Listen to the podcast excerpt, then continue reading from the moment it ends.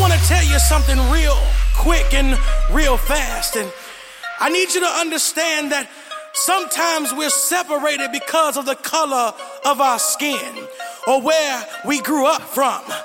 But I want you to understand something that we need to embrace the word love because love can bring all generations of people together, all colors and creeds together in peace and harmony.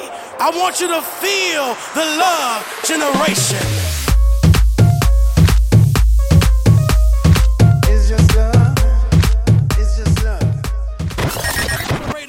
Because of the color of our skin or where we grew up from.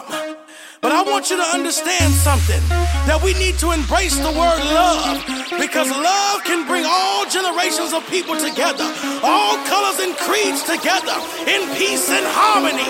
I want you to feel the love generation, the love generation, the love generation, the love generation, the love generation, generation, generation, generation, generation, generation, generation. generation.